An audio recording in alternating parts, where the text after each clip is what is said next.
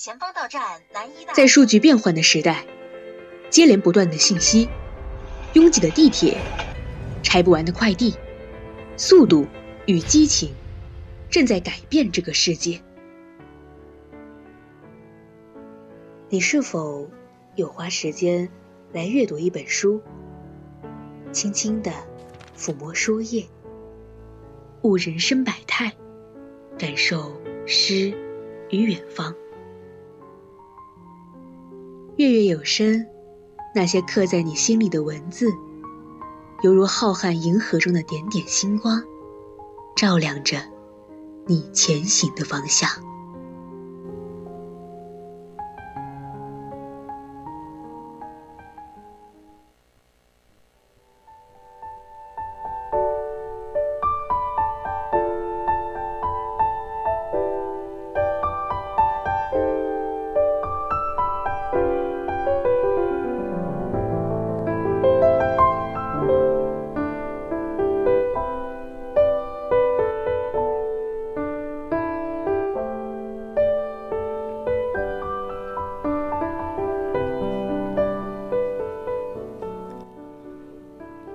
亲爱的听众朋友们，大家晚上好，欢迎来到每周五晚的月月有声，我是主播安阳。那在节目开始之前呢，宜宾本地的听众朋友可以打开收音机，调频到 FM 一零零，收听我们的 VOC 广播电台；也可以打开荔枝 FM，搜索 VOC 广播电台，直接参与到我们的节目互动中，抒发你对本期散文的分享和感想。如果你喜欢主播，并且想要进一步交流的话，也可以关注我们的微信公众号，搜索 FM 一零零青春调频，或者加入我们的秘密花园二七五幺三幺二九八，和我们一起分享美好生活。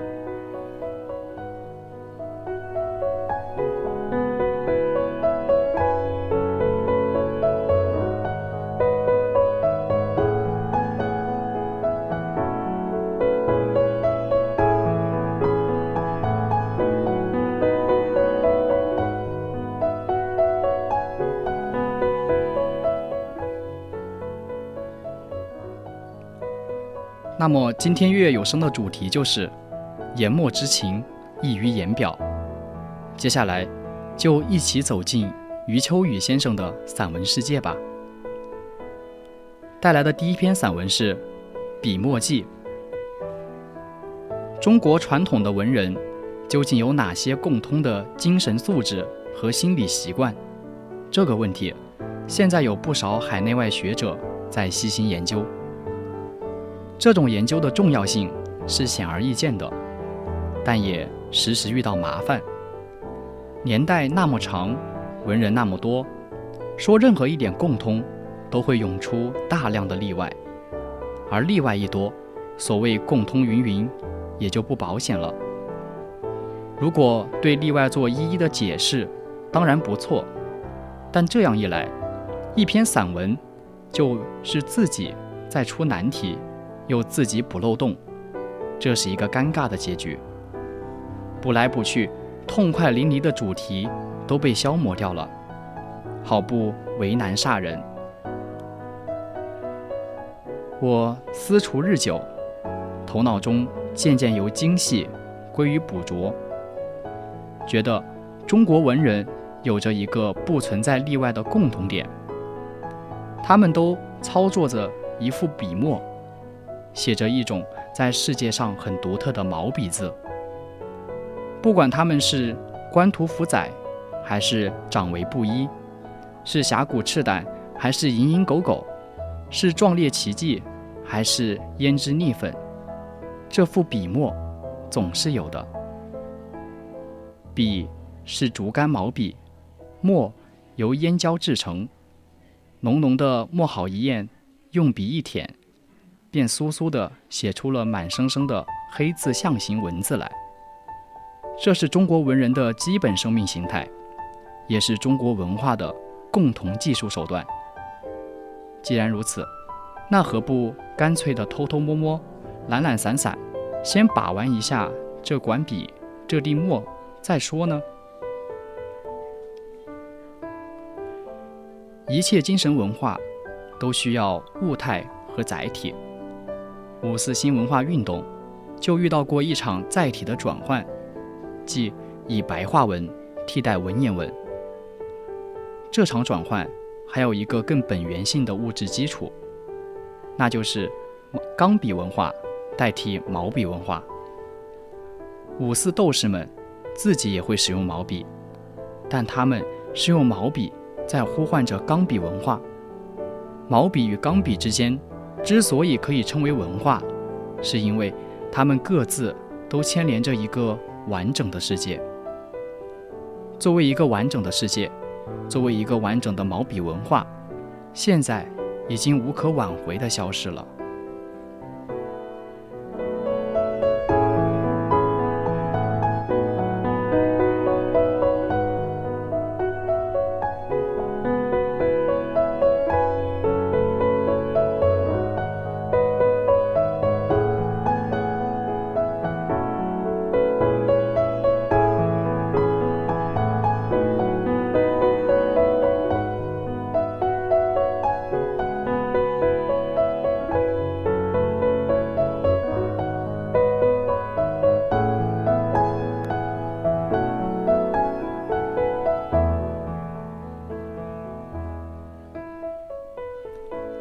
诚然，我并不否定当代书法的成就。有一位朋友对我说：“当代书法家没有一个能比得上古代书法家。”我不同意这种观点。古代书法家的队伍很庞大，层次很多。就我所见闻和所及，当代的一些书法高手也完全有资格与古代的书法家比一比高低。但是，一个无法比拟的先决条件是，古代书法是一种极其广阔的社会必需品，它以社会性为背景，因而产生了特别自然、顺遂、诚恳；而当代书法终究是一条刻意维修的幽径，美则美也，却未免失去了整体上的社会性的诚恳。在这一点上。有点像写古诗，五四已降，能把古诗写得足以与古人比肩的大有人在。但不管如何提倡张扬，唐诗宋词的时代时代已绝对不可能再复现。诗人可以写得非常得心应手，但社会接纳这些诗却并不那么热情和从容了。久而久之，敏感的诗人。也会因此而寂寞，而陷入某种不自然。他们的艺术品格，或许就会因社会的这种选择，而悄悄地进行调整。在这里能够遇到的，首先不是技能和技巧的问题了。我非常喜欢王羲之、王献之父子的几个传本，大多是生活便条。只是为了一件琐事，提笔就信手涂了几句，完全不是为了让别人能够珍藏和肯挂。今天看来，用这样美妙绝伦的文字和便条的，实在是太奢侈了；而在他们看来，却是再岂然不过的事情。接受这张便条的人，或许眼前一亮，却也并不为之惊骇万状。于是，一种包括书写者、接受者和周围无数相类似的文人们在内的一种整体文化人的人格气韵，在这短短的便条中，便泄露无遗。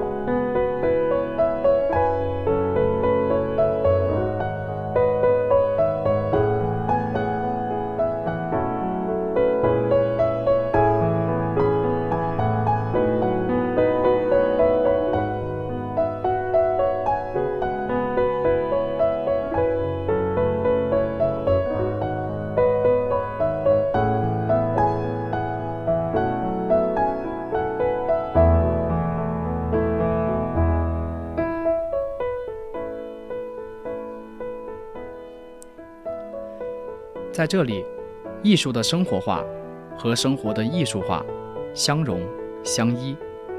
一支毛笔，并不意味着一种特殊的职业和手艺，而是点化了整体生活的美和精灵。我相信，后代习摹的二王，惟妙惟肖的人不少，但是谁也没有办法把那些便条的随意性学到家。在富丽的大观园中，住着一个稻村夫的未免失之的娇柔。农舍野趣，只在最平易的乡村里。时装表演可以引起阵阵的惊叹，但最使人舒心畅意的，莫过于街市间无数的服饰的整体鲜亮。成年人能保持天真，也不失可喜，但最灿烂的天真，必然只只在孩童之间。在毛笔文化鼎盛的古代。文人们的衣衫步履、谈吐行止，以及居室布置、交际往来，都与书法构成和谐。他们的生命行为，整个都散发着墨香。相传汉代书法家施官仪喜欢喝酒，却又常常窘于酒姿。他的办法是边喝。边在酒店的墙上写字，一时间观者云集，纷纷投钱。你看，他轻轻地发出了一个生命的信号，就立即有那么多的感应着。这与今天在书法展览上让人惊叹，完全是另一回事了。整个社会对书法的感应是那样的敏锐和热烈，对善书者又是如此的尊尊崇。和崇尚，这使我想到了现代的月光晚会，哪个角落里突然响起了吉他，整个晚会都会安静下来，领受那股旋律的力量。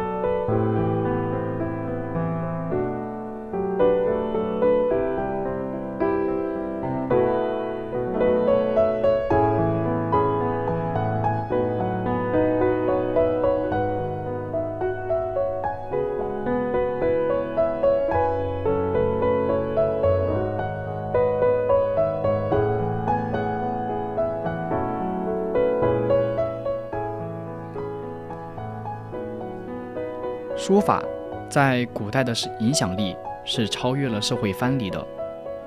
诗仪官在酒店的墙上写字，字完了还要把它给擦去、给铲去，把墙壁弄得伤痕斑斑。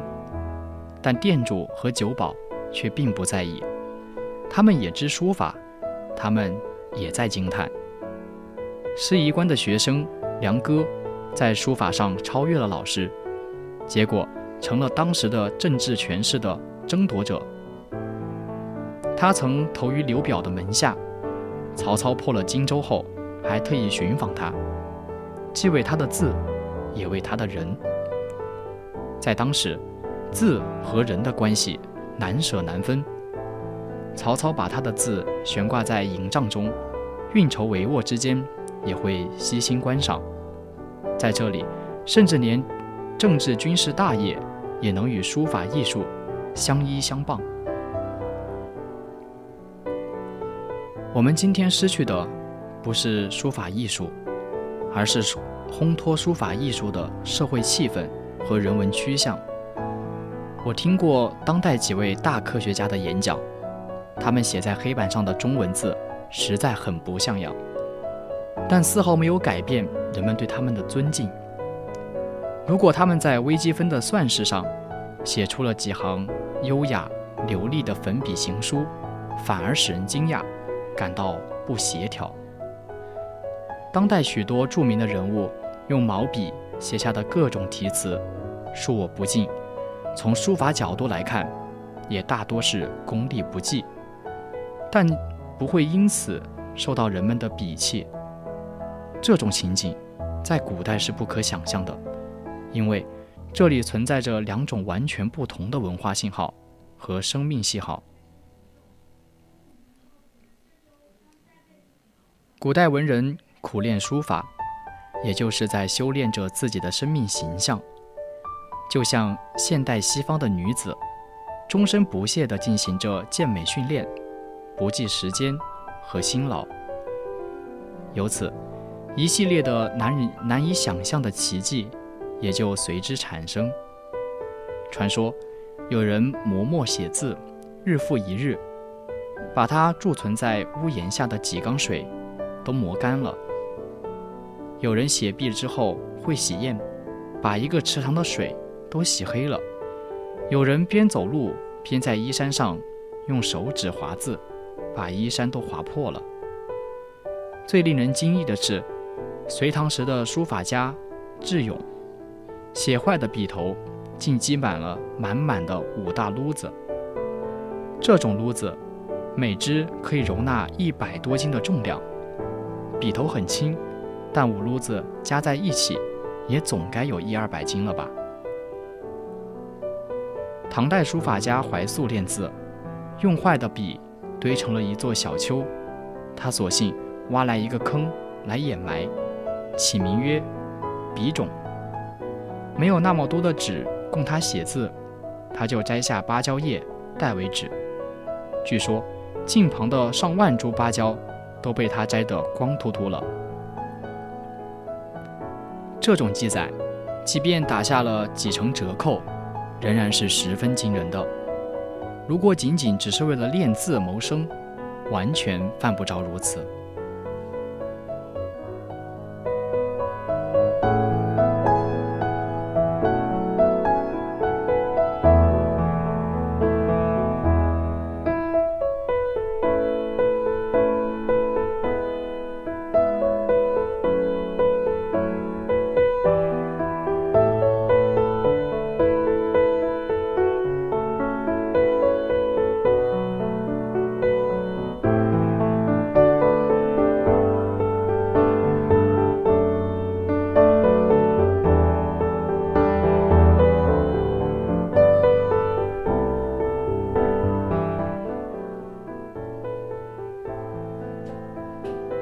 接下来，我们一起欣赏余秋雨先生的下一篇散文《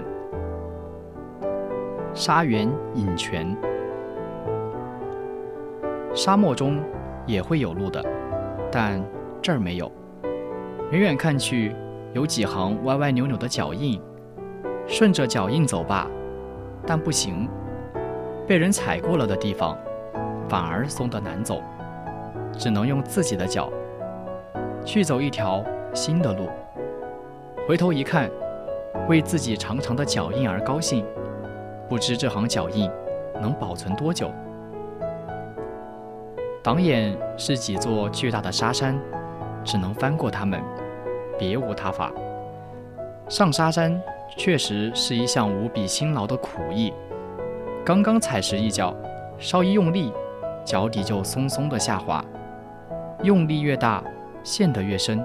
下滑也就越加厉害，踩踩几脚就已经气喘，浑身恼怒。我在浙东山区长大，幼童时候已能够欢快地翻越大山，累了一使蛮劲，还能够飞奔三颠。但是在这儿可万万使不得蛮劲，软软的细沙也不硌脚，也不让你碰撞。只是款款地抹去你的全部力气，你越发疯，他越温柔，温柔的可恨至极。无奈，也就只能够暂时的息怒雷霆之怒了，把脚底放轻，与他厮磨。要腾腾腾的快步登山，那就不要到这儿来，有的是栈道，有的是石阶，千万人走过了，还会有千万人走，只是那儿不会留下脚印，属于你自己的脚印。来了，那就认了吧。为沙漠行走的公龟，为那些美丽的脚印。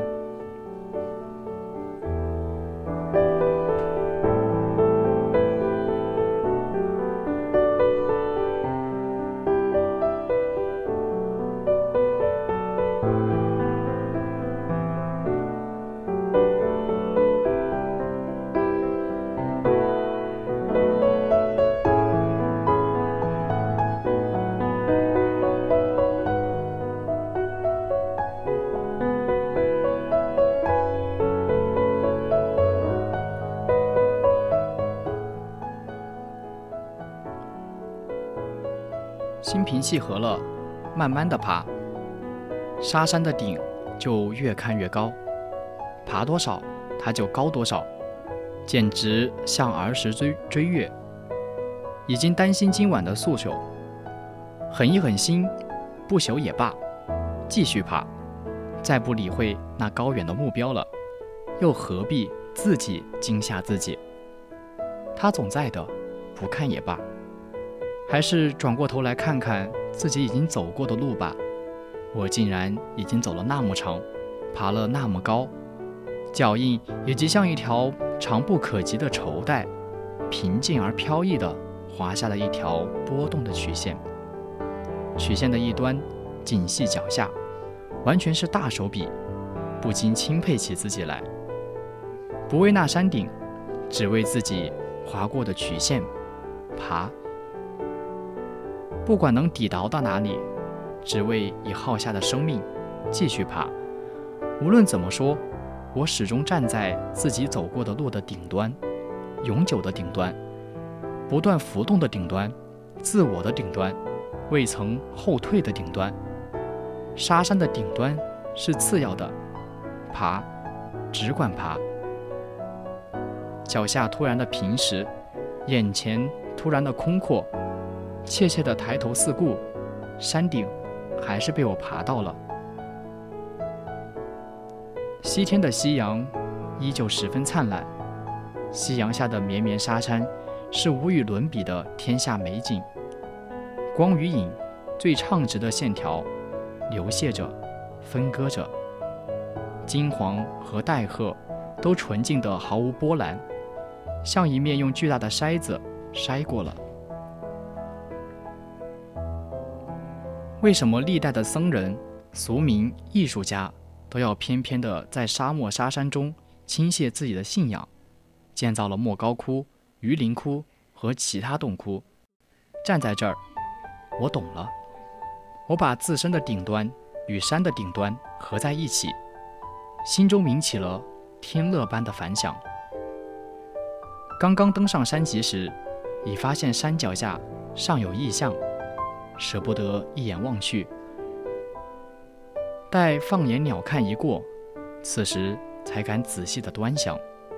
那分明是一湾清泉，横卧山底，动用哪一个词藻，都是对它的亵渎。只觉得它来的莽撞，来的怪异，安安静静的躲在本不该有它的地方，让人的眼睛看了还很久不能适应。再年轻的旅行者，也会像一位年迈的父亲，斥责着自己深深爱的女儿一般，道一声：“你怎么也跑到这儿了？”